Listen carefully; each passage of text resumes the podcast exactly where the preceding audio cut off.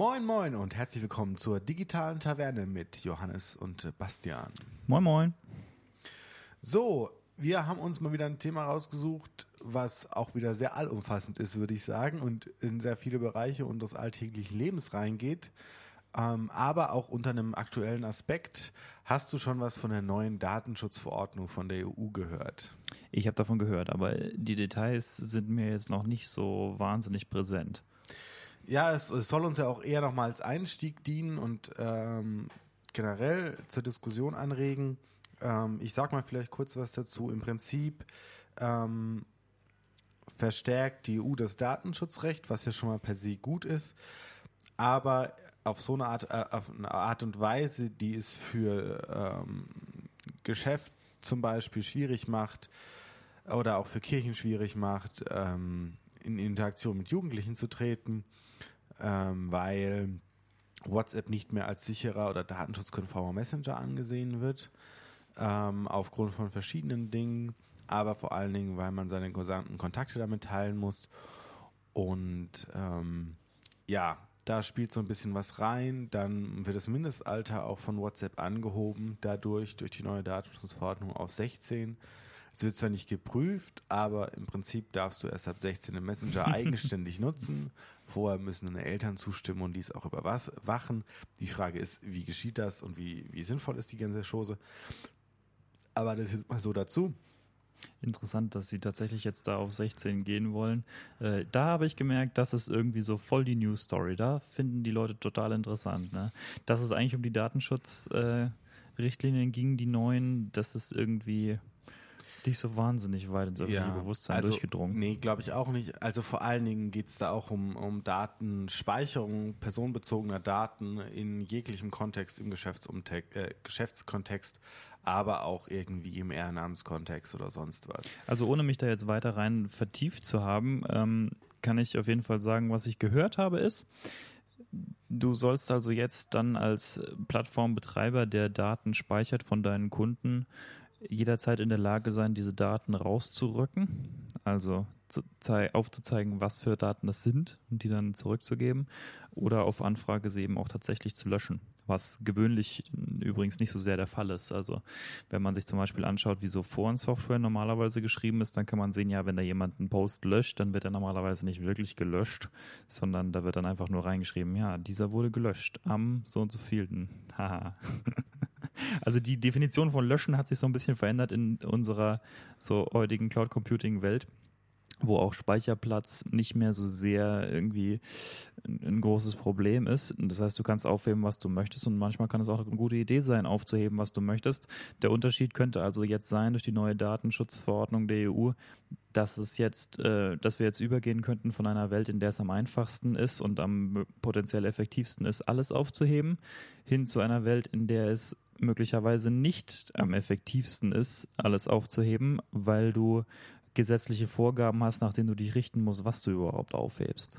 Ja, und dann gibt es zum Beispiel auch noch so Sachen wie äh, für Fotografen wird super schwierig mit der neuen Verordnung, weil sie zum Beispiel Menschenmengen nicht mehr so einfach fotografieren dürfen ähm, und auch von Einzelpersonen im Prinzip, wenn man das Gesetz wohl sehr, sehr genau liest, ähm, auch nicht mehr konform ist, wenn die Zustimmung der betreffenden Person mündlich vorliegt oder vorlag. Hm sondern sie muss schriftlich gegeben werden. Das ist natürlich immer so ein bisschen schwierig, wenn man über solche Themen redet, für die es noch keine so richtig über Jahrzehnte ausgetretene gesetzliche und ja, äh, konsenstechnische Grundlage gibt. Ähm, man hat dann häufig so das Gefühl, dass man sich irgendwie so rückwärts reinstolpert in eine Situation, in der man dann eine, ein hohes Maß an irgendwie Illegalität hat für alles Mögliche, wo, was dann irgendwie dazu führt, dass du im Prinzip jeden anklagen könntest, aber das wirst du natürlich nicht machen aber man könnte und das ist dann wieder schlecht fürs Vertrauen in der Gesellschaft und so. Also, ja, und du schaffst natürlich einen riesen Bürokratie-Overhead dadurch auch mitunter. Weil wenn ich von allen Leuten dann eben noch äh, Einverständniserklärungen vorliegen haben muss, wo dann schriftlich mir bestätigt worden ist, dann muss ich mal fünf Zettel rumrennen und sagen, hier unterschreibe. Also ja. ich glaube, da ist schon nochmal schon noch mal Spiel nach oben, aber das wird sich jetzt auch erst entwickeln, wenn die wirklich in, in Kraft tritt und sich damit alle irgendwie nochmal mal mehr beschäftigen müssen, als sie es jetzt eh schon tun. Aber wenn ich jetzt compliant sein will, Also wenn ich jetzt äh, tatsächlich sagen will, okay, ich gucke mir das an und ich nehme das ernst, ich nehme auch den Schutz, äh, den, den, Datenschutz meiner, sagen wir, Mitarbeiter oder äh, was du vorhin angesprochen hattest, äh, für so interne Kirchenkommunikationen zum Beispiel. Ich nehme das, äh, oder von Jugendverbänden, ich nehme das jetzt ernst, mein, den, den, den Schutz dieser Kommunikation und ich möchte auch compliant sein mit der neuen Auflage. Dann äh, habe ich vorhin rausgehört bei dir, bevor wir mit dem Podcast angefangen haben, dann bin ich ja wohl jetzt im Moment äh, relativ eingeschränkt in der Wahl meiner möglichen Messenger, die ich da wählen kann. Ja, das, das definitiv. Äh, also da ist jetzt ja wieder mal, mal sehr so vom Thema, also das Gesetz gelesen haben wir natürlich nicht. Es sind jetzt gerade noch so viele Artikel, die wir uns dazu jetzt irgendwie mal angelesen haben oder ich wahrscheinlich mehr als du. Ähm, was jetzt irgendwie datenschutzkonform ist und was, was nicht funktioniert. Und ich glaube, da gibt es verschiedene Schwierigkeiten, die damit einhergehen, außer den neuen Messenger, äh, außer den Messenger zu wechseln. Ähm, generell ähm, geht es da auch viel um Verschlüsselung, aber auch eben von, von Datenaufbewahrung.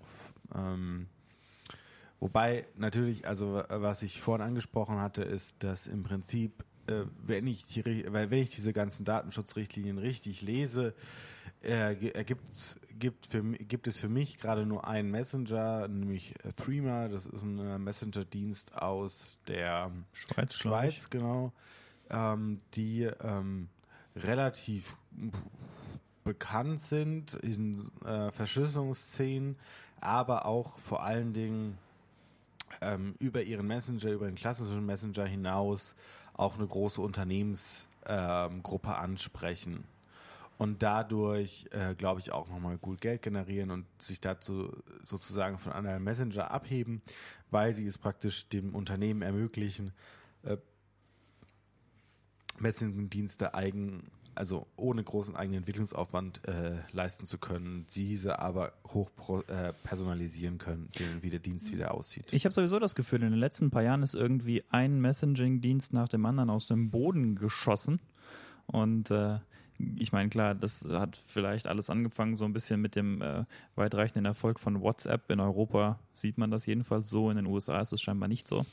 Ähm, und China sowieso nochmal ganz was anderes. Also es gibt starke lokale Unterschiede. In, in Europa war es äh, also WhatsApp, was so richtig erfolgreich als erstes war. In den USA äh, ist es scheinbar iMessage gewesen. Ja, und, und ist es noch eigentlich. Und ist es auch noch sehr, wobei, sehr. Wobei ich glaube, in den USA hast du noch mehr Dualität in den Messaging-Diensten, als du es bei uns hast. Also ich meine, bei uns, äh, sorry, wenn ich jetzt unterbreche, aber bei uns hast du ja eigentlich nur WhatsApp als den Messaging-Dienst, der je, den jeder installiert hat und du deswegen keine SMS mehr benutzt. Wir benutzen Telegram, das ist super. Also es verbreitet sich lustigerweise immer mehr. Die Wachstumszahlen sind auch der Wahnsinn. Irgendwie 50 Prozent Wachstum jedes Jahr oder so haben die. Ja. Das ist totaler Sinn. Aber ist noch bei weitem nicht in der Mitte der Gesellschaft angekommen. Nee, das ist klar. Aber interessant ist tatsächlich, dass wenn ich jetzt heute so in die Uni gehe und äh, mich, mich da unterhalte mit, äh, mit Leuten, die ich noch nicht kannte vorher und dann, ja, was für einen Messenger wollen wir verwenden? Ja, hast du Telegram? Jawohl. Ne? Also die, ja, gut, die Quote ist inzwischen relativ hoch, zumindest in der Szene, wo wir so unterwegs sind. Ja gut, bei mir jetzt eher noch mal weniger an der Uni. Das ist jetzt so, also in der technischen Szene, in der wir beide unterwegs sind.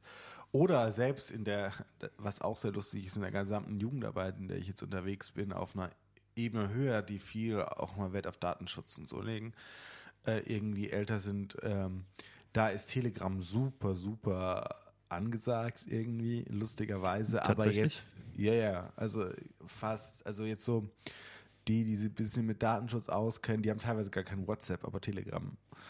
Es ist schon, schon sehr, sehr lustig, aber man muss dazu auch sagen, in der anderen Richtung, ähm, dadurch, dass ich ja Psychologie studiere, ähm, da ist es überhaupt nicht ausgeprägt. Also da ist WhatsApp das Ding, mit dem du kommunizierst, äh, was ich super, super nervig finde, weil ich mittlerweile WhatsApp auch irgendwie aha, nervig und überladen und Ich weiß nicht, ich mag es gerade überhaupt nicht, ähm, aber sie schaffen es, große Nutzerzahlen zu generieren. Also ich habe schon zigmal gehört, dass mir jemand, also dass mir dann jemand zugeschaut hat, ja, du verwendest Telegram und, und dich dann anschaut, so als wenn du der erste Mensch wärst und dann sagt, was denn da? Also, hä, warum, warum, warum, warum solltest du denn Telegram benutzen und nicht einfach WhatsApp, so wie jeder andere Mensch auf dem Planeten?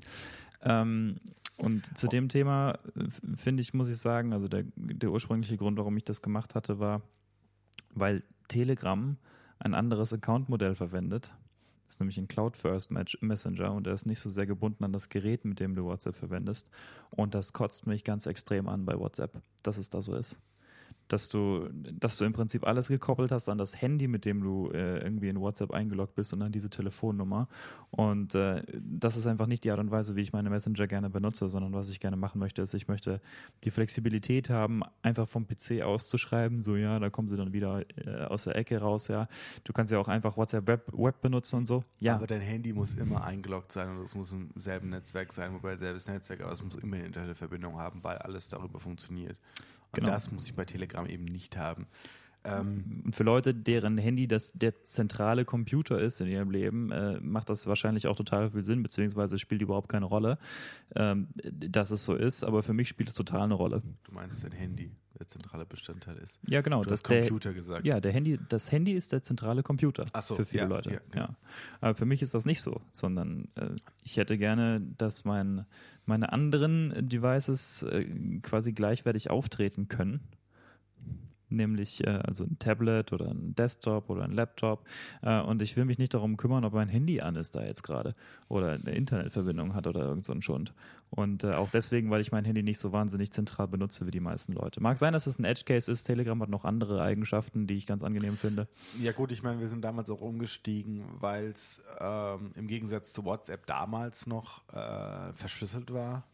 Ja, wobei, wenn man jetzt genau, also aus einer heutigen Perspektive, wenn man sich jetzt äh, vergleicht, wie sind die Verschlüsselungspraktiken von Telegram und den anderen, die noch in Frage kommen, also zum Beispiel Signal, ähm, Threema, Threema, Viber. Gut, WhatsApp auch, WhatsApp Facebook Messenger, auch. was ja auch, also sollte man da mal rausnehmen, weil das ist nicht verschlüsselt, also es verschlüsselt vielleicht in, in Serverkommunikation, aber sonst ist da keine Verschlüsselung auf den Daten. Drauf. Also da sollte man vielleicht tatsächlich was dazu sagen. Also es gibt da zweierlei Dinge. Ähm, das eine ist, man sollte generell Kommunikation verschlüsseln. Das heißt, Kommunikation zum Beispiel vom Handy zum Server von, von sagen wir Telegram oder WhatsApp oder was auch immer, ähm, genauso wie man auch Webseitenaufrufe zum Beispiel verschlüsseln sollte. Das ist allerdings ein bisschen was anderes als eine Ende-zu-Ende-Verschlüsselung. Also das eine quasi nur Verschlüsselung zwischen Server und Client. Das heißt nur, dass die Daten verschlüsselt sind auf dem Weg von meinem Handy zum Server von meinem Messaging-Dienstbetreiber. Das ist was anderes als eine Ende-zu-Ende-Verschlüsselung, bei der es nämlich so ist, dass die Nachricht verschlüsselt ist auf dem Weg von meinem Handy zum Handy des Empfängers. Das heißt, dass der Betreiber die Nachricht dann auch nicht lesen kann. Und das ist bei den normalen Gruppenchats und bei den normalen irgendwie äh, Chats von Telegram ist das nicht der Fall, sondern nur bei den geheimen Chats von Telegram. Ähm, was ein bisschen schade ist. Bei Signal zum Beispiel ist es nicht so. Da sind sie alle Ende zu Ende verschlüsselt. Aber ähm, aber hat Signal überhaupt ein Cloud-Modell? Ja. Ah, okay. Ich habe das Ja. nämlich gerade mal nachgeschaut. Ich habe gedacht, auf Papier ähm, gibt es eigentlich keinen Grund, warum man Telegram statt Signal benutzen sollte. Jetzt habe ich aber Signal äh, noch nie verwendet, deswegen kann ich das sch schlecht sagen, ob das jetzt so convenience-technisch eine Rolle spielt. Ich kann mich erinnern, wir hatten irgendwann mal so ein, auch so einen, einen Messaging-Dienst verwendet, der wesentlich mehr noch auf äh, Security gegangen ist. Ja, wir, wir, haben, wir haben Freema benutzt. Threema, war das Threema? Ja, Damals also aber das da war auch nur eigentlich wir Ja. zwei in unserem Freundeskreis darüber kommuniziert haben und dann sind wir irgendwie davon abgekommen, ja. äh, das zu tun. Ich kann mich Aber erinnern. im Prinzip, es war, es war Threema. Also, äh, der, also die App kostet ja auch was. Das ist die einzigste Messenger-App, die ich kenne, die was kostet. Ähm, außer Daten. ähm, und die haben wir eine Zeit lang benutzt. Weil Ich man da auch Schlüssel wirklich von Handy zu Handy austauscht, wo man dann QR-Codes abscannt und dann wirklicher Schlüsselaustausch noch nicht mehr über die Server stattfindet, sondern von Handy zu Handy. Ich glaube, der tatsächliche Schlüsselaustausch in dem Sinne ist doch über äh, ist doch über einen Server, aber das ist so ein Schlüsseltauschverfahren, das ist irgendwie Diffie-Hellman-Algorithmus. Ähm, was total in Ordnung ist. Also da kriegt jetzt niemand serverseitig den Schlüssel mit dabei. Das ist nur quasi als der Draht verwendet, äh, über den der Schlüssel übertragen wurde. Aber nicht abhörbar. Das ist total in Ordnung, aber ich glaube, das, worum es da ging bei diesen QR-Codes bei Threema, war eine Identitätsverifizierung. Das heißt, wenn du irgendwie dieses Level 3 Security grüne, drei grüne Punkte ja, genau. bei, bei Threema haben wolltest, dann musstest du diese ähm, Mann-zu-Mann quasi visuelle Bestätigung vornehmen, wo du dann irgendwie einen QR-Code abscannen musstest vom anderen Handy. Und das war dazu da, um zu verifizieren, dass dieser Account zu diesem Handy gehört und, und zu, zu der Person. Und zu der Person. Das heißt, es ging da nicht so sehr darum, die Nachrichten besser zu verschlüsseln, sondern es ging darum, zu verifizieren, dass der Gesprächspartner der ist, der richtige ist. Und das macht auch total viel Sinn, wenn man äh, drüber nachdenkt. Ich meine, klar, ich kann einen super sicheren Kanal haben, über den ich super sicher verschlüsselte Sachen verschicke. Aber wenn ich die dann halt die jemandem schicke, dem ich sie nicht schicken wollte, dann ist das natürlich alles einigermaßen für die Katz. Ja, das, das definitiv. Und äh, ich glaube, darum ging es dabei Threema. Ich kann mich aber erinnern, dass Threema war eigentlich ganz cool. Ähm, wenn man das mit ein bisschen technisch versierten Leuten zusammen verwendet hat, war das auch eigentlich nicht so stressig. Aber ich fand, man hat schon gemerkt, dass es quasi der Trade-off ist, ob du jetzt die Sachen gerne bequem hast oder ob du sie gerne sicher hast. Und das ist so ein bisschen der Knackpunkt der Sache, glaube ich. Ne, weil die, die breite Masse ist normalerweise nicht bereit, irgendwie Bequemlichkeit gegen Sicherheit zu tauschen. Das muss man leider durchaus beobachten den Trend gibt es total, dass es den Leuten im Zweifel dann egal ist, was mit ihren Daten passiert. Hauptsache, sie müssen sich nicht drum kümmern. Und das ist natürlich ein bisschen bitter und da ist, glaube ich, Threema auch so ein bisschen an den Rand der Gesellschaft sozusagen gedrückt in der Hinsicht, weil es eben versucht, keine Kompromisse zu machen. Auch geschäftsmodelltechnisch, was du gesagt hast, ähm, Du musst dafür bezahlen, aber ich glaube, da kämen noch manche Leute drüber hinweg. Ja, die, was kostet das? 3 Euro, 5 Euro, irgendwie sowas? Ja, 3,50 lebenslang dann halt. Ach ja, Gott. Das ja, ja, das kostet nichts. Also das ist ja, äh, das ist natürlich ganz klar. Also ich glaube, dass, dass Threema sich auch nochmal eben verstärkt jetzt durch, durch Threema Work ähm, äh, bei Unternehmen positioniert hat und sozusagen da ihr Geschäftsmodell aufgemacht hat, ja. weil die nun mal kein WhatsApp und sonst irgendwas verwenden können oder sollten, dürfen, wie auch immer. Das heißt, für Threema sind diese ganzen Consumer-Leute, die das noch verwenden, das ist eigentlich mehr so ein Nebengeschäft. Ja, damit verdienen ja. die eigentlich nicht so primär ihr Geld. Das, das, das weiß ich nicht. Das müsste man jetzt mal, mal hochrechnen. Aber wahrscheinlich ist es 50-50 aufgelöst. Vielleicht sollten wir tatsächlich Aber so ein bisschen eine Aufstellung machen, so welchen Messenger-Diensten kann man in welcher Hinsicht vertrauen und wieso? Da können wir vielleicht anfangen mit Telegram. Ähm, ich würde es mal ganz klassisch mit WhatsApp anfangen. Oder mit WhatsApp. Was, bei WhatsApp bin ich mir nicht mal so 100% sicher. Ich meine, es gehört inzwischen, gehört es Facebook, war ursprünglich nicht von Facebook äh, gestartet worden. Ähm, ja. War damals, als es noch nicht Facebook gehörte, war es auch ein Bezahlmodell, wo man nach einem Jahr dann äh, irgendwie einen Euro im Jahr zahlen musste. Und äh, es war damals nicht Ende zu Ende verschlüsselt. Inzwischen ist es Ende zu Ende verschlüsselt, soweit ich weiß. Und genau, ja. Das heißt, die Daten liegen irgendwo bei Facebook auf einem Server, beziehungsweise auf einem Server, auf den Leute, die Kontrolle über Facebook haben, auch Kontrolle haben. Äh, allerdings, äh, wenn ich das richtig verstehe, liegen sie verschlüsselt dort auf dem Server. Das heißt, die äh, mhm. Facebook-Jungs können nicht so richtig viel damit anfangen, nur mit Metadaten. Ja, und das wollen sie eigentlich. Aber das andere, was noch dazu kommt, ist, ähm, dass sie es ja schon mal machen wollten. Also, dass sie dein WhatsApp mit Facebook verknüpfen wollten über Nummern. Mhm. Ähm, dürfen sie aber nicht, ähm, weil Wegen sie, Kartellrecht oder? Äh, ja, Ah. beziehungsweise der Genehmigung der EU damals. Ich weiß jetzt nicht, wie es in den USA aussieht, aber die EU hat das ähm, untersagt, weil, also sie haben unter der Bedingung erlaubt, dass zwischen Telegram, äh, zwischen WhatsApp und Facebook niemals Datenaustausch stattfindet. Hm, okay, das erklärt auch, warum WhatsApp und äh, Facebook immer noch so ein bisschen getrennt sind. Also WhatsApp benutze ich tatsächlich so ein bisschen, einfach nur, weil das ist genau dieser alte Facebook-Grund. Es sind halt alle da und deswegen sind weiterhin alle da. Genau. Das war jetzt ein Zitat. Wer es erkennt, Props dafür. Ähm, Ja, es ist halt die, die Masse, die dann auch auf Facebook ist. Ähm, aber WhatsApp ist sozusagen die SMS unserer Zeit, würde ich sagen. In Europa, ja. In Europa, In Europa. ja, natürlich. Das, das muss man nochmal davon ausnehmen. Mm, aber auch international hast du über WhatsApp gute Möglichkeiten zu interagieren. Schon, nur ist halt der Verbreitungsgrad ist da nicht da. Ja, wobei das ich glaube, in den USA ist der Verbreitungsgrad schon relativ hoch. Ja, würde ich die sagen. ganzen Amerikaner, äh, von denen ich Content verfolge, die für die spielt WhatsApp überhaupt keine Rolle. Ja, gut. Das ist I, äh, hier iMessage sonst nix. ich meine, oder sie oder sie sind halt da wieder auf dem anderen Ende vom Spektrum und, und sind dann hier bei Signal oder oder Threema oder sowas unterwegs. Ähm, WhatsApp muss man sagen, also ich sagte jetzt schon, ähm, nee, ich wollte jetzt gerade auf Telegram hinaus. Entschuldigung, jetzt habe ich mich so ein bisschen verstolpert. Die, äh, also WhatsApp ist datenschutztechnisch jetzt wesentlich besser, als es früher war. Es ist wahrscheinlich immer noch nicht äh, so, so sehr vertrauenswürdig wie andere äh, Messaging-Dienste es sind, allein schon wegen einerseits ist ihr Geschäftsmodell, dass sie Facebook gehören. Ja, und dass sie eben auch nichts mehr verlangen. Ja, und dass sie dann deswegen nichts mehr verlangen. Darum sage ich, wenn dein Geschäftsmodell ist, du gehörst Facebook, dann, ich meine, was kann Facebooks Nutzen denn schon groß sein von diesem von, von Werbung von, und Daten. Genau. Also so gesehen würde ich also denen nicht unbedingt 100% vertrauen, was den Schutz meiner Daten angeht, weil das ist ja gerade ihr ganzes Geschäft, das nicht zu machen. Und äh, ich meine, immerhin sind die Nachrichten jetzt äh, Ende zu Ende verschlüsselt. Ich gehe mal nicht davon aus, dass das irgendwie sich auch auf Metadaten bezieht. Also ich meine, ein Stück weit hat man da sowieso technische Einschränkungen, aber äh, Anonymisierung von Metadaten wird mit Sicherheit nicht passieren bei WhatsApp, wenn sie Interesse daran haben, die Daten irgendwie zu verwenden. Vor allem, wenn man sich den Betrag anschaut, den Facebook damals für WhatsApp bezahlt hat. Ich meine, das mag ja teilweise aus Monopolangst gewesen sein.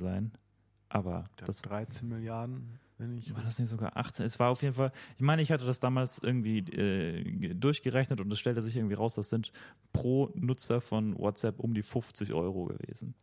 Und ich gedacht, boah, also da haben sie sicher irgendwie, ich meine, die werden sicher was dabei gedacht haben.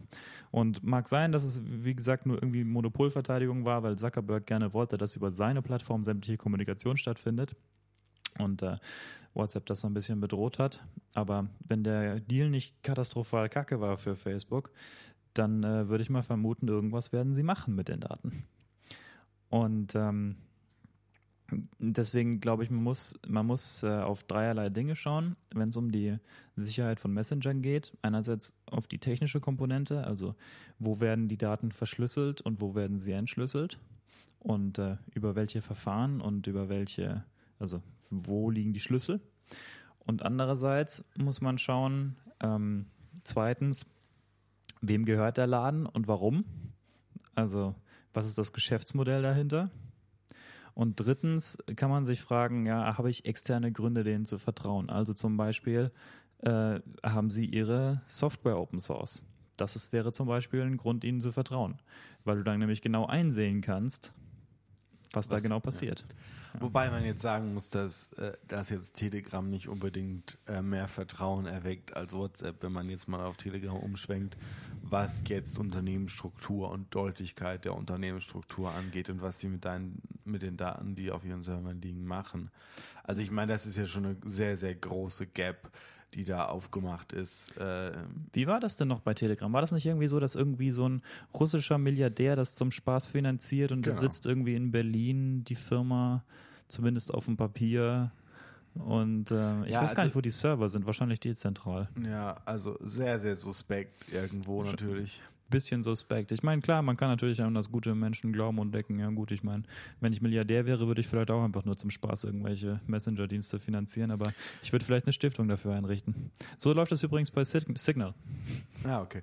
Ja, aber ich, ich würde gerade noch bei, bei, äh, bei ähm, Telegram bleiben. Ähm, einerseits gut, also Sicherheiten hatten wir schon angesprochen, wenn ich jetzt ähm ja, also es gibt da zwei verschiedene Arten von Chats. Das eine sind Gruppenchats und normale Cloud-Chats und die sind nur Server-Client verschlüsselt. Das heißt, die Clean-Texte, die lesbaren Texte der Chats äh, liegen irgendwo bei Telegram auf einem Server und könnten von dort aus abgefragt werden. Ähm, und das andere sind geheime Chats, sogenannte. Und die sind nur äh, Peer-to-Peer, also keine Gruppenchats. Sie sind äh, auch nur auf einem Gerät der jeweiligen Partei dann äh, sichtbar, nämlich auf dem Handy. Also wenn ich dir Nein, jetzt auf dem ersten Gerät, auf den du ihn annimmst. tatsächlich, ich glaube, ich meine, ich glaube, ich habe noch nie einen geheimen Chat auf einem auf einem Laptop gehabt. Ja, gut, ist auch egal. Also ich meine, kann sein, es kann gut sein, dass du recht hast und dass es mir noch nicht nie aufgefallen ist.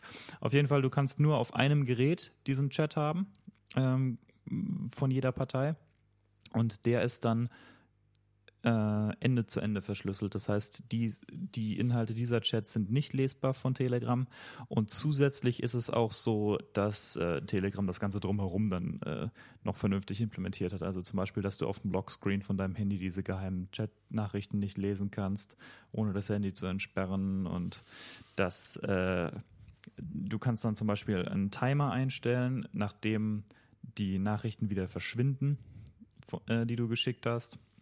Das kann ganz praktisch sein, so gerade wenn man jetzt sagt, okay, also das ist tatsächlich eine, spannende Frage. Was, wie, wie schicke ich denn am sinnvollsten jemandem mein Passwort? Wenn ich, also angenommen, ich möchte, ich muss das jetzt unbedingt machen. Es ist nicht, ähm, es ist nicht irgendwie, lässt sich nicht irgendwie umgehen. Und da bin ich der Meinung, der, der sinnvollste Weg, jemandem mein Passwort zu schicken, ist auf zwei Wegen. Also zum Beispiel, ich rufe ihm an und sage ihm die ersten paar Ziffern und den Rest schicke ich ihm in einem geheimen Telegram-Chat. Das wäre jetzt mal eine Möglichkeit. Oder du schickst die eine Hälfte über WhatsApp und die andere Hälfte über Telegram geheimen Chat. Oder so. Auf jeden Fall auf zwei verschiedenen, äh, auf zwei verschiedenen Kommunikationswegen, damit man äh, nicht so leicht einfach nur einen quasi Single Point of Failure, Failure hat. Und da bieten sich solche Telegram-Chats, also geheime Telegram-Chats natürlich als eine Komponente de definitiv an. Ähm, was ich jetzt noch mal zwischendrin einwerfen wollte, weil du gemeint hast, sie werden die auf dem Home-Bildschirm nicht angezeigt als Cleantext. Ähm, dazu, das kann ich nur zu iOS sagen, weil ich bei Android nicht in dem äh, Verfahren drin stecke. Ähm, warum die das überhaupt machen? Weil, also einerseits natürlich, dass es keiner von außen lesen kann, der jetzt auf seinen, auf deinen Sperrbildschirm schaut, aber das hat auch einen anderen Grund. Und der Grund liegt darin, dass ähm, alle Nachrichten, die ich bei iOS auf meinem Homebildschirm angezeigt bekomme, kommen von Apple-Servern. Die kommen, werden nicht direkt von der App dorthin gepusht. Oder war zumindest früher so. Ich glaube, das ist immer noch so. Ich wüsste nicht, dass es anders ist. Ich meine auch, es ist immer noch so. Und der Grund ist auch ein technischer. Ähm, das Handy muss eine permanente Internetverbindung aufrecht haben, damit es Push-Benachrichtigungen bekommen kann. Das heißt, irgendwo läuft da ein TCP-Channel im Hintergrund. Und äh, um den Akkuverbrauch auf den Endgeräten einzudämmen, der dadurch entsteht, hat Apple sich überlegt, wir machen wir machen das jetzt folgendermaßen, wir machen nur einen TCP-Channel und der geht zu Apple und über den gehen dann die ganzen Push-Benachrichtigungen. Genau, und da ist es so, dass eben dann eben von der App oder von dem App-Provider muss erst die Push-Benachrichtigung auf den Server umgeleitet werden und dann wird er mir auf dem Handy angezeigt. Als Push-Benachrichtigung sieht man zum Beispiel an, an verschiedenen Punkten, ähm, wenn es jemand schon passiert ist, der ein iOS-Gerät hat, man nimmt, das, äh, man nimmt das iPhone, kriegt Mitteilungen von WhatsApp, geht drauf und die sind noch nicht in WhatsApp angekommen. Ja. Das passiert manchmal ganz gerne, weil Serververbindungen und WhatsApp mögen sich nicht so ganz äh, zu teilen. Und das sieht also so, so Beispiele und deswegen sollte man da auch eben keinen Cleantext weil die über Apple gehen, wenn man sehr, sehr ähm, datenschutzkonform sein möchte. Genau, übrigens ist es auch so, wir benutzen beide nicht so viel iMessage, du vielleicht ein bisschen mehr als ich. Ich aber auch nicht mehr. Früher haben wir es viel benutzt. Da, äh, bevor wir auf Threema umgestiegen sind oder Telegram, hatten wir auch viel iMessage. Stimmt, wir haben mal zwischendurch iMessage verwendet, aber Das hatte äh, dann andere Gründe, warum wir es aufgehört haben. ja, ja, ja, ja. Ich habe mein Handy geschrottet. Egal, jedenfalls ist es so, dass äh, iMessage auch Ende zu Ende verschlüsselt ist. Und auch traditionell ist bei Apple ähm, Datenschutz eine wesentlich höhere Pri- Priorität als bei den meisten sehr großen IT-Unternehmen. Auch deswegen, weil es nicht Teil ihres- Geschäftsmodells ist, die Kundendaten zu verwenden. Und ähm, Also generell bin ich auch ein großer Fan von iMessage, wenn man es benutzt. Also was ich, was ich mit iMessage viel benutze, ist zum Beispiel SMSen auf allen meinen Geräten zu synchronisieren. Ist jetzt sicherheitstechnisch großes Fragezeichen dahinter, wenn wir jetzt schon über Verschlüsselung reden. das Problem ist, ich weiß es einfach nicht. Also ich könnte mir durchaus vorstellen, dass es eigentlich gar nicht so schlimm ist. Äh, aber ich weiß es nicht, ob das, ob, ich, wie, ich wie Apple das macht. Es hat äh, ist ein sehr großer Convenience-Faktor, den ich nicht aufgeben möchte. Genau, so, so. so ist es ja bei Telegram im Prinzip auch. Also ich meine, ein wesentlicher Faktor ist halt tatsächlich, dass ähm, ich möchte gerne an egal welchem Gerät ich gerade sitze, meine Telegramme empfangen können. Und Ja, genau. Das ist so, der ist so die Gap zwischen convenient und noch relativ sicher. Genau. Und äh, allgemein, Leute, die auf Datenschutz äh, so ein bisschen schauen, sind häufig nicht mal so schlecht beraten, Apple-Produkte zu kaufen, weil die, ähm, weil wie gesagt, Apple kein, kein wirklich direktes Geschäftsinteresse hat, die Daten zu sammeln oder zu verwenden oder nicht zu schützen. Und es gibt auch tatsächlich äh, Beispiele, an denen man festmachen kann, dass es schon ein bisschen in Apples Kultur liegt, diese Daten der Kunden auch tatsächlich zu schützen. Zum Beispiel, weißt du, wie der äh, Face ID ähm, trainiert wurde?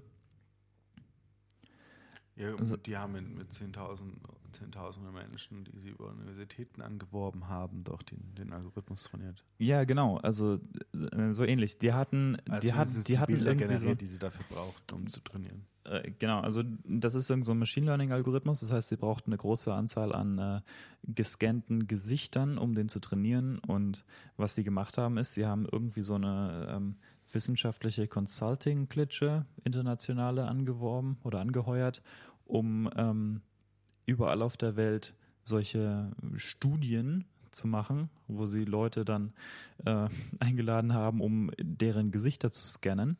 Und da haben sie dann jedem einzelnen Probanden da 100 Dollar in die Hand gedrückt.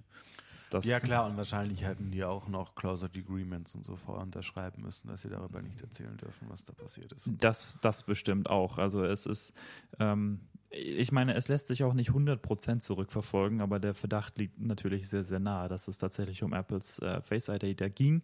Ähm, das ist, das ist schon publik geworden. Also ich meine, es gibt jetzt nicht einen, einen wissenschaftlichen Beweis dafür, sozusagen, dass, äh, dass es tatsächlich Apple war.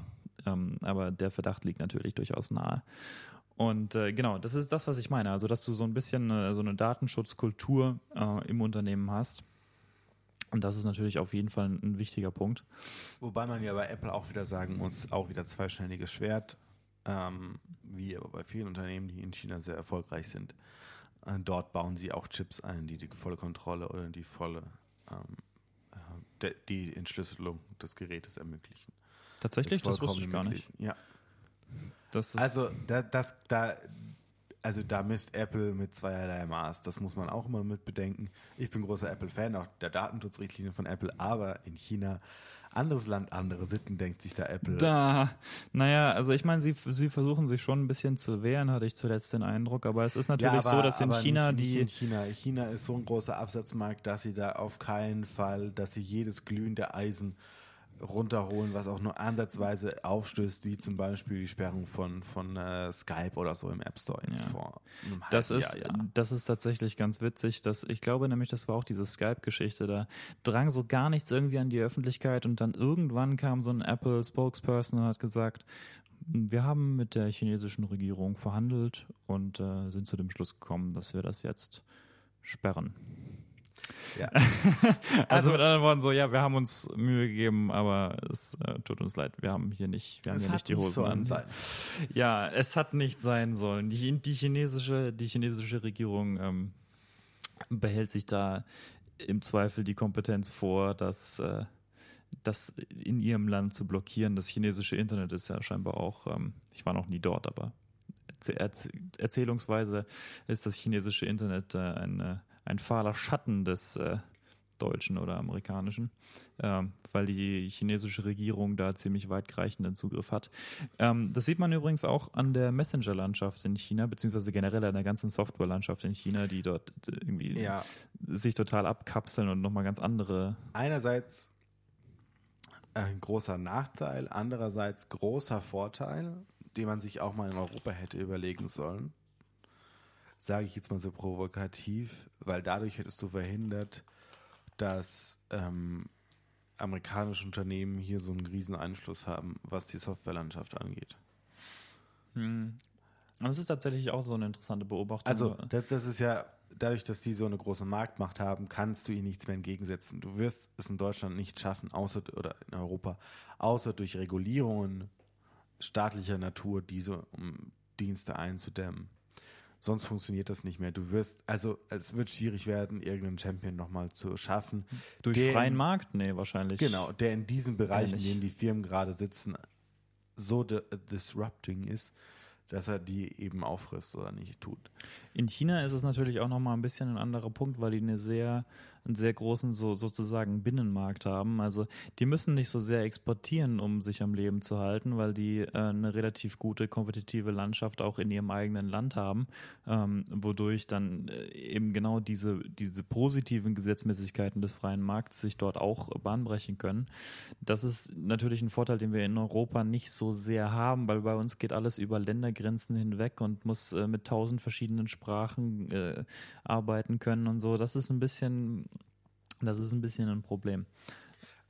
Aber jetzt nochmal eben darauf zurückzukommen, ähm, was vielleicht auch in China sehr angesagt ist, ist WeChat, was ein komplett anderes Verständnis von Messaging-Dienst eigentlich ist, als das, was wir es so kennen. Es kommt mit, mit ähm, iMessage ein bisschen rein, kommt mit Facebook Messenger ein bisschen rein. Aber WeChat ist da nochmal grundlegend anders. Also man kann es auch hier runterladen, hat aber nicht den Umf Funktionsumfang ähm, wie in äh, China. Ähm, weil im Prinzip ist WeChat ist ein, auch ein klassischer Messaging-Dienst, wie jeder andere 0815 Messenger auch. Ähm, aber hat den Vorteil, dass man, oder hat, hat die Besonderheit, dass man damit bezahlen kann in China. Also es ist das größte Bezahlsystem, weil es ähm, Peer-to-Peer funktioniert, nur mit Abscannen von QR-Codes. Auch an jedem Straßengeschäft passiert es, an jeder irgendwie kleinen Brutzelbude wird mit, also wird per WeChat bezahlt. Ähm, und zudem sehr, sehr gute Integration in allen Dingen.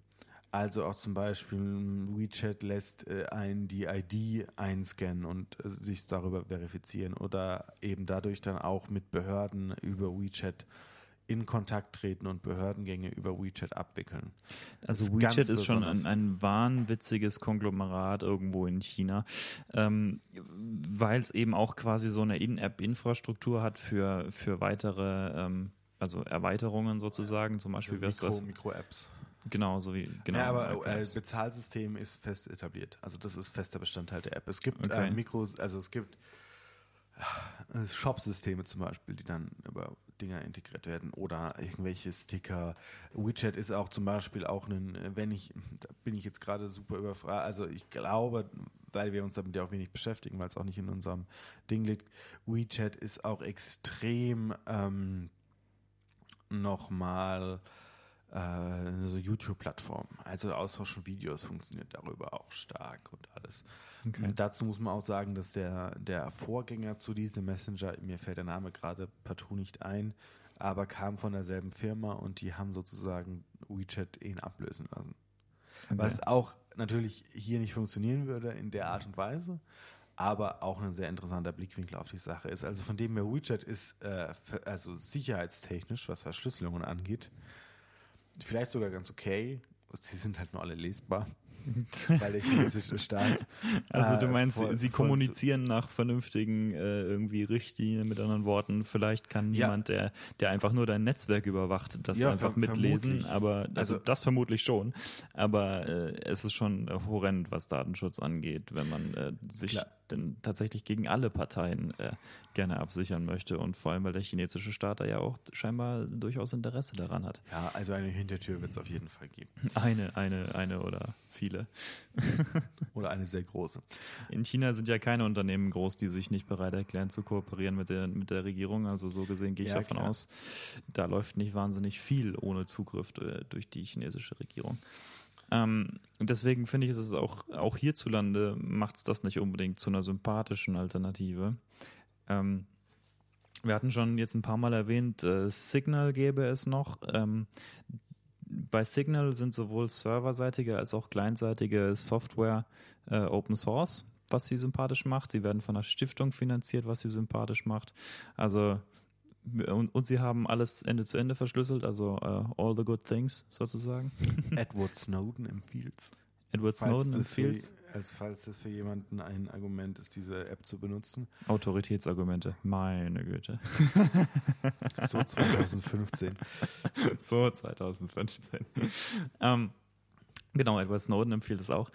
Und äh, das ist also ganz gut. Ich muss gestehen, ich habe es noch nie verwendet. Also ich könnte mir total vorstellen, dass es eigentlich ganz cool ist. Dann hast du gesagt, ähm, Viber ist. Ja, ist, ist mir nur aufgefallen, dass es viele, ähm, viele Jugendliche verwendet haben, die als Flüchtlinge nach Deutschland gekommen sind, wo das nochmal so eine Alternative zu WhatsApp und Skype und irgendwie allem nebenbei war, dass da manche das relativ stark verwendet haben, um Kontakt zu halten. Wahrscheinlich ist es irgendeine Länderspezifische,heit wo dann in gewissen Ländern einfach dieser Messenger besonders stark war, um eben mit der Familie in Kontakt zu treten, wurde der dann benutzt. Das Also klingt, ich, klingt für mich irgendwie plausibel. Ich habe jetzt hier gerade mal kurz auf die Wikipedia-Seite geschaut. Da heißt es, die Viber Media äh, wurde in Tel Aviv gegründet 2010.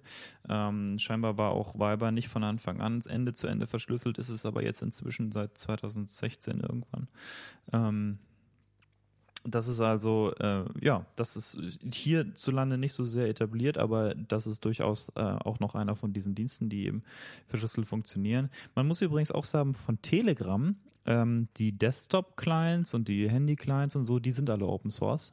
Sind auch eigentlich faszinierende Codebeispiele, wenn man sich so ein bisschen interessiert für die äh, Entwicklung solcher Apps. Ähm, die serverseitige Software ist allerdings nicht Open Source. Die serverseitige Software ist äh, proprietär. Sie haben außerdem ähm, ein eigenes äh, Protokoll, was auch Open Source ist, was sie verwenden für Messaging. Das kann man also alles einsehen, die ganze Spezifikation davon. Ähm, Worüber wir noch gar nicht gesprochen haben, was ich auch ziemlich cool finde an Telegram, äh, ist äh, diese ganze Bot-Geschichte. Telegram-Bots. Das ist so, dass ich ähm, kann mir Oder also. auch Facebook Messenger Bots, die ja auch irgendwie im Game sind.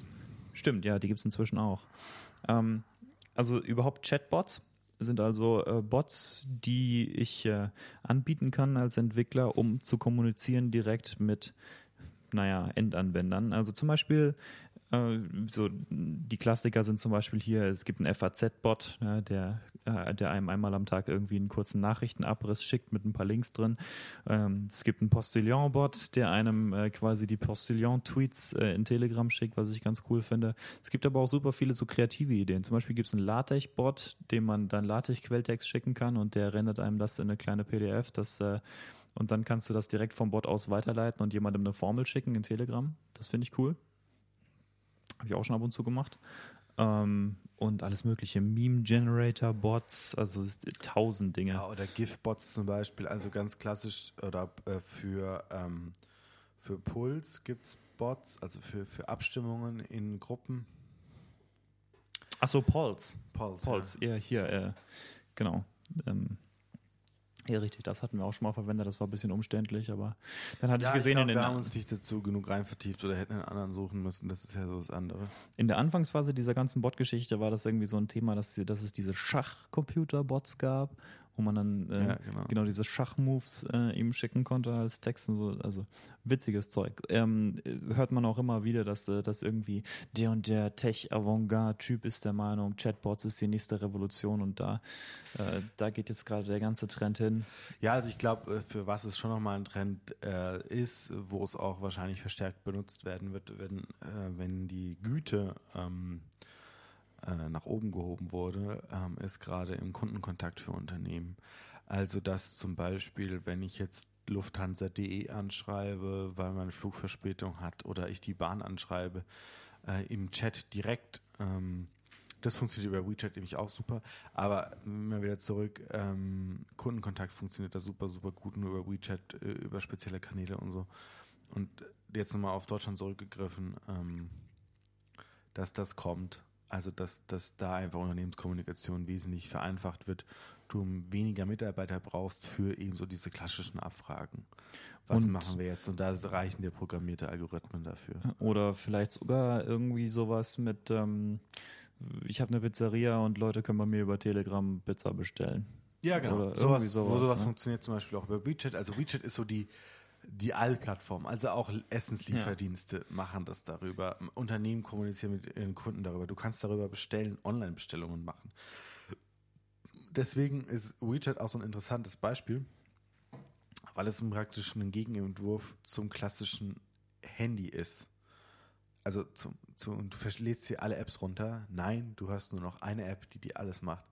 Dir ist das Betriebssystem völlig egal, auf dem es läuft. Tja, WeChat ist ein Beispiel, Facebook ist auch so ein bisschen ein Beispiel. Ehrlich ja. gesagt äh, ist das auch generell so ein bisschen ein Streitpunkt, ähm, weil die Plattformbetreiber, also vor allem Apple, weil Google ist ja offen für Neues, ähm, das, äh, das Apple sieht das gar nicht gerne, wenn, wenn Leute sowas machen. Das ist auch explizit in den Guidelines festgehalten, dass, äh, dass du keine In-App-Ökosysteme für weitere Software aufbauen darfst äh, auf Apple-Plattformen. Aber man kann da durchaus äh, das Kreativ Argument vor, ja. Also solche Sachen gibt es durchaus. Das äh, haben, haben Leute äh, angefangen und tatsächlich versucht. Was wir noch gar nicht drüber gesprochen haben, ist, ähm, ist dir aufgefallen, dass Google eine Million Chat-Apps hat? Äh, stimmt. Da, da, ja, oh ja, stimmt. Die sind nur überhaupt nicht in meinem mhm. Kopf. Gut, Hangouts, so ist der klassische. Ich glaube, das ist in Unternehmen nochmal gut vertreten oder auch so irgendwie in, in uh, in anderen Ländern, wo irgendwie andere Austausch stattfindet und nicht über Skype irgendwie telefoniert, ist, glaube ich, Hangout schon nochmal ein, ein großes Thema. Ja, auch weil Skype einigermaßen kacke ist, seit Microsoft das gekauft hat. Ja, ähm, und vorher war es jetzt auch nie das Gelbe von Ei. Nee, war es nicht. Äh, inzwischen ist es so. schlimmer gemacht. Das, also, witziger Funfact zu der Sache: äh, Skype und Skype Business heißen, eh, heißen gleich, sind aber völlig verschiedene Technologien ja. und funktionieren völlig verschieden. Ja. Sehr interessanter Funfact. Äh, ja, genau. Aber Google, ja, stimmt. Ähm, da war was. Das ist sogar relativ viel. Die, ich erinnere mich nur jetzt nicht an die Namen dieser Apps. Also es gab, ich kann mich erinnern, vor ein paar Jahren war mal eine I.O., da Duo. haben sie Duo und Allo vorgestellt. Ja, genau.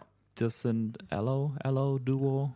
Also Duo, Duo ist sowas wie FaceTime bei, bei äh, also auf Apple Seite. Video ja. äh, Telefonie. Und äh, Allo ist ähm, klassischer Messenger, ist ein Instant Messenger.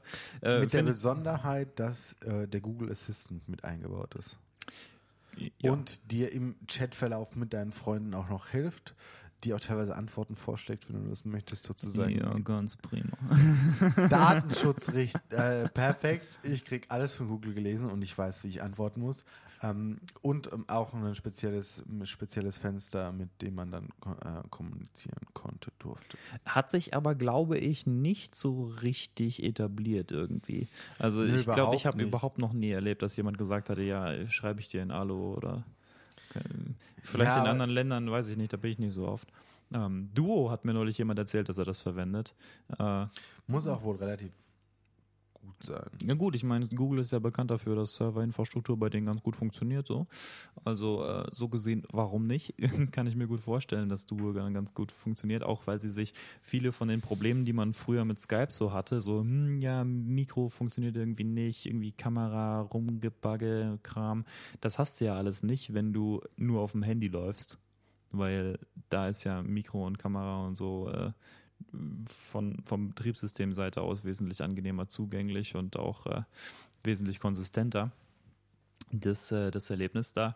Und ähm, deswegen kann ich mir schon vorstellen, dass das heutzutage alles wunderbar funktioniert. Übrigens sind diese ganzen Messenger, also diese ganzen Instant Messenger, äh, sind größtenteils auch ähm, als Voice-over-IP-Produkte äh, zu verstehen. Also zum Beispiel Telegram hat auch Voice Calls, äh, WhatsApp hat Voice Calls. Und ich glaube, das darf man auch nicht nur schätzen. Voice Calls bei WhatsApp sind echt angesagt.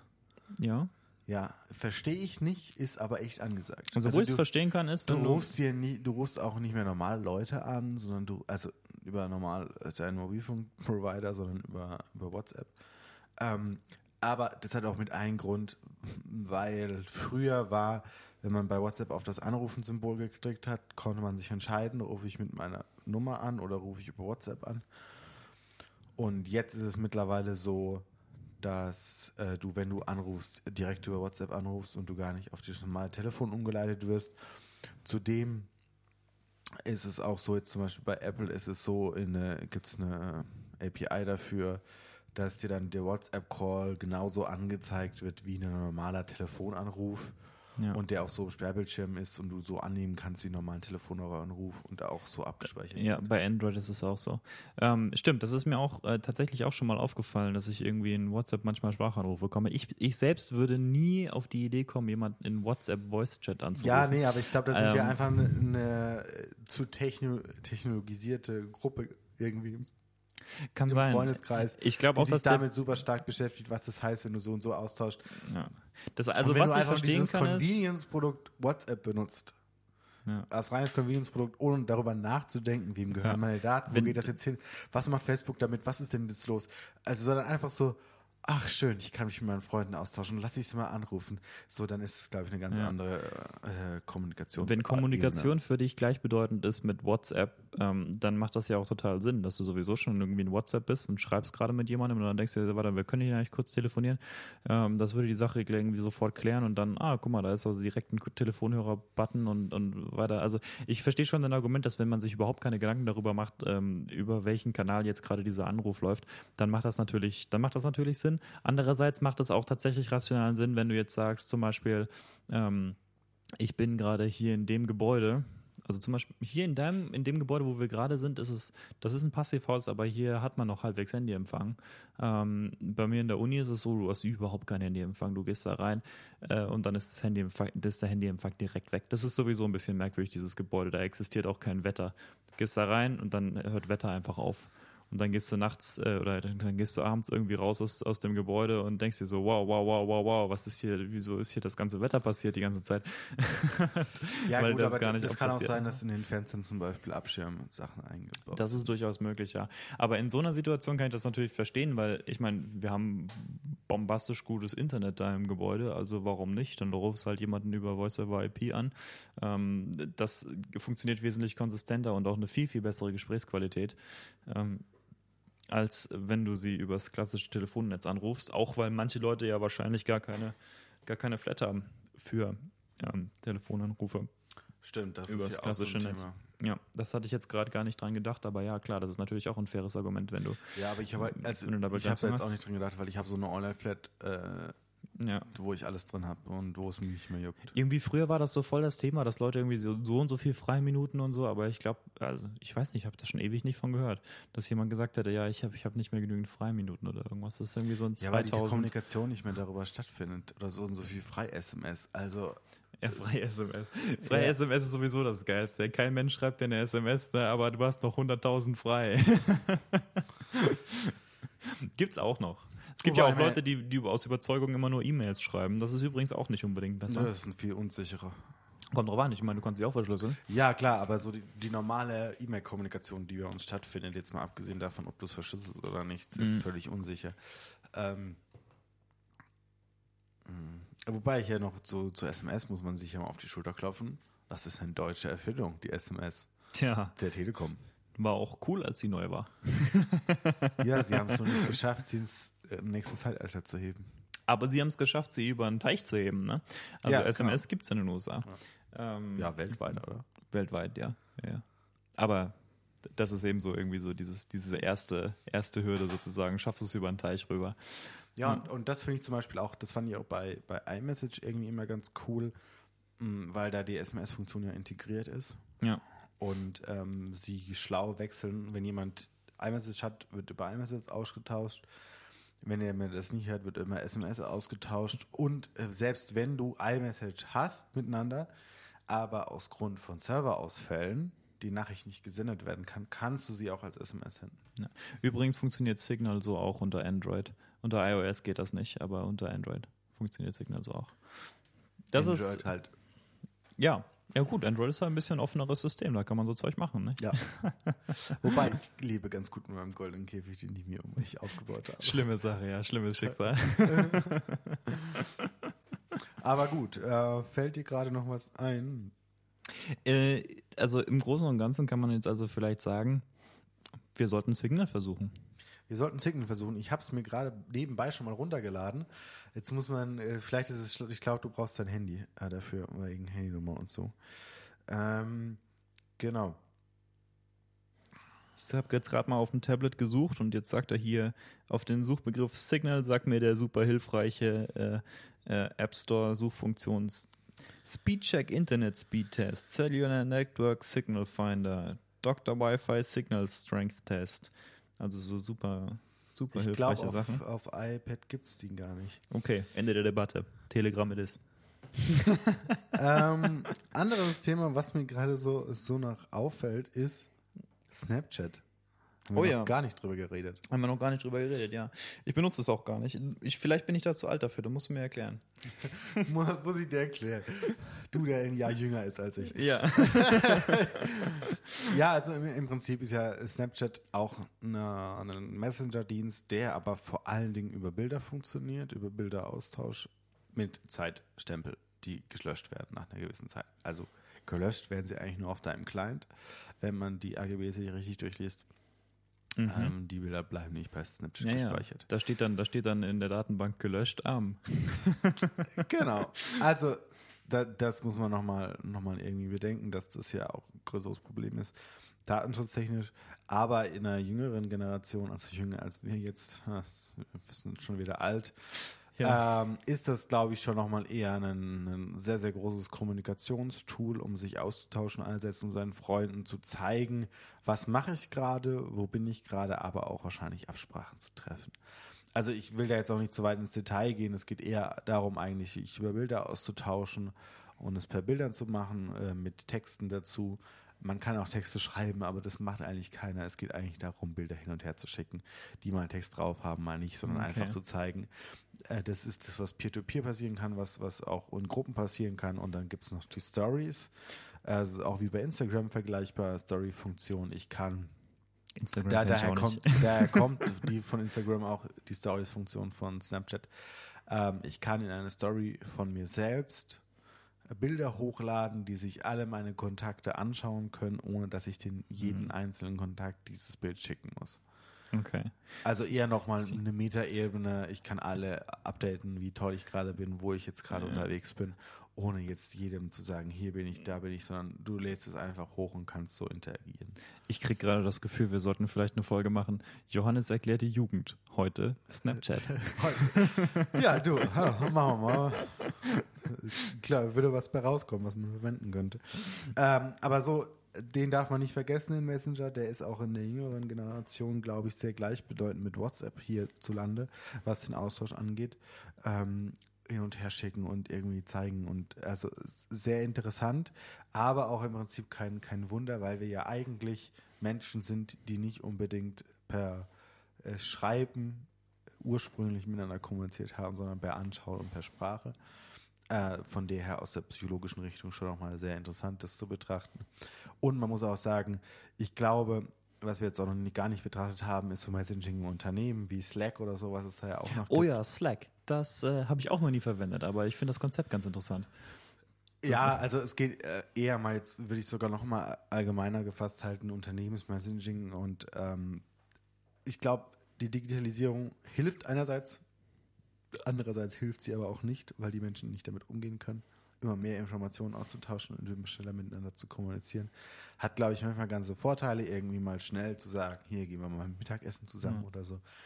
Aber im Großen und Ganzen ist es doch sinnvoller, sich irgendwie mal zusammenzusetzen, face to face und mal über Dinge zu reden und nicht Kleinkriege über irgendwelche Messenger auszutragen, weil das passiert Ja. auch sehr oft. Ähm, weil natürlich es fehlt Mimik, Gestik Hm. und auch, wie sage ich's und ähm, wem jetzt Schulz von Thun was sagt, der wird was damit anfangen können. Äh, Die vier Ohren. Ich höre auf verschiedenen Ebenen eben einen Satz. Ich kann es auf einer rein sachlichen Ebene hören und auf einer emotionalen. Ja. Es noch andere Ebenen. Aber jetzt so mal so ein Unterschied. Ich kann es rein sachlich hören. Hier, mach das und ohne jetzt oder jetzt mach das. Also ah, es schwingt noch ein bisschen was mit, mit anderes äh, mit hinein. okay, verstehe. Übrigens sollte ich kurz sagen, ja, wir wissen, dass es Discord gibt. Wir wissen, dass es Teamspeak gibt. Ähm, wir wissen, dass man Discord statt Teamspeak heutzutage benutzt. Äh, Solche Sachen sind uns alle bewusst, aber ich glaube, das ist, man kann wirklich, ich glaube, man könnte eine ganze Folge füllen, nur indem wir die Titel von Messaging-Diensten nennen, weil es gibt einfach so viele. Ja, Das klar, und, und Discord und, und Teamspeak muss man ja schon ganz klar sagen, sind eher ausgerichtet auf Gamer Ja, und vor allen Dingen da aktiv. genau. Teamspeak ist da sozusagen ja, äh, gut, ich will nicht sagen das Urgestein, weil jemand, der älter ist, wird kommen und sagen, das war nicht das Urgestein. Ähm, ja, aber das aber ist das Erste, was mir bewusst war, was gut funktioniert hat äh, in dem Bereich so für Gaming. Ja, und im Prinzip äh, Discord macht das Gleiche. Nur moderner. So. Nur moderner. Ja. Ich brauche keine eigene Infrastruktur mehr. Ja, was, was auch ein Nachteil sein kann. Also ehrlich gesagt, ich finde das eigentlich ziemlich cool, so, so retro cool weißt du, so Teamspeak, dass du deinen eigenen Server haben musst und so und dann.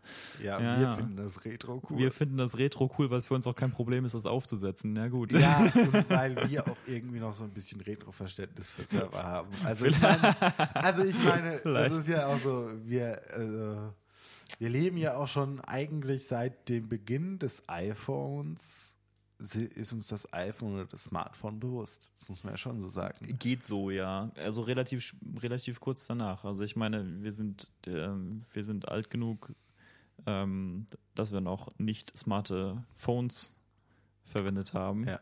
Aber gerade so nur, ne? Also ja, wir sind, wir sind an der, um, an der Umschwung. Ein paar Jahre später und äh, dann ist dem schon nicht mehr so. Versuch mal den, ach, Kids these days. Versuch dir mal zu erklären. Wir hatten damals diese Handys, da konntest du ganze Nägel mit in die Wand hauen. Schon geil eigentlich. Aber gut, ich glaube, dann war es das für heute, außer du hast noch was. Nee, ich glaube, also. Äh, also natürlich könnten wir jetzt noch stundenlang darüber irgendwie reden, aber jetzt mal um so einen kurzen. Kurz mal zum, zum Ende zu kommen, ja. Also um einen kurzen Überblick zu schaffen, was irgendwie so da draußen an Messaging-Diensten ist, was irgendwie noch unsere Meinung dazu ist. Und äh, was man, was sich vielleicht auch lohnt, mal anzugucken. Genau wenn, wenn man jetzt irgendwie von WhatsApp weg will oder mal neue Horizonte sich eröffnen will. Genau. Viel Spaß dabei. Ciao, ciao. Ciao, ciao.